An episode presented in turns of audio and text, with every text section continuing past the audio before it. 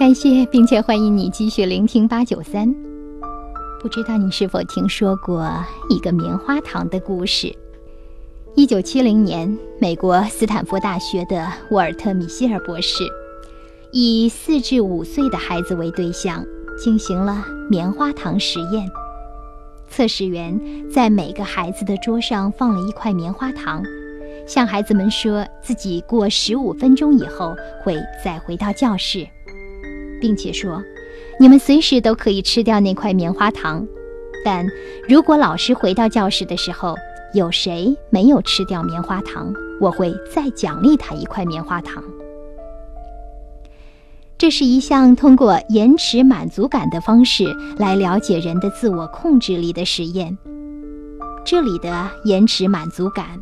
是指为了得到更大的利益，不被眼前的诱惑所动摇，能忍受更长时间的诱惑。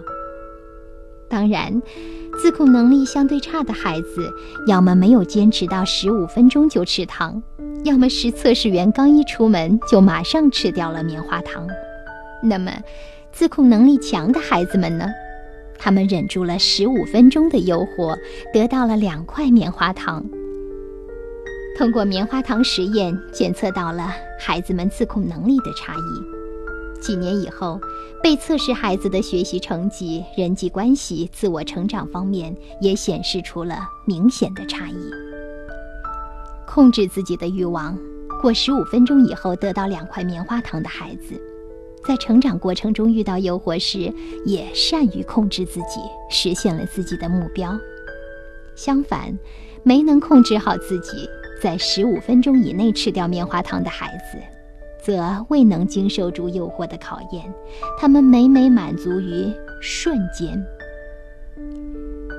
对面对棉花糖的孩子们来说，也许十五分钟的时间可能太长了一些。那么，对于那些忍住十五分钟诱惑的孩子们来说，究竟他们用了什么样的方法忍受了那么长时间的诱惑呢？没有忍住棉花糖诱惑的孩子，他们的眼睛不停地盯着眼前的棉花糖，盯着墙上的钟表时间。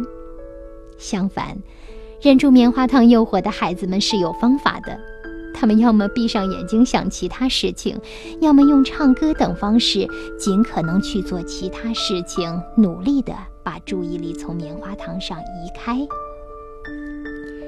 为了更大的目标。我们每个人都要学会忍住眼前的诱惑。通过棉花糖实验的教训，大家可以试试把自己的注意力从眼前的诱惑上移开，因为这样一来，我们谁都将得到比棉花糖的甜蜜更大的、属于我们自己的未来的幸福。